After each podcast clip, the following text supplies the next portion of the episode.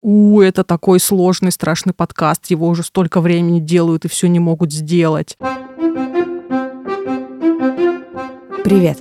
Это подкаст «Студия», где мы рассказываем всю свою подноготную, как мы работаем, из чего рождаются подкасты. Сама зависимость — это черная дыра.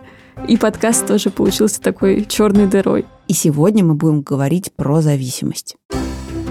И мне, значит, Полина говорит, есть такой проект, там Лика рассказывает про своего бойфренда, который сидел на героине. Обычно ты не узнаешь такое о людях. То есть обычно начальник не бегает вокруг тебя голеньким. Ты эту свою идею одному всовывала, автору другому, потом это стало проблемой. Угу, да, соряныч. Атомная чувства, любовь, не завалуешься.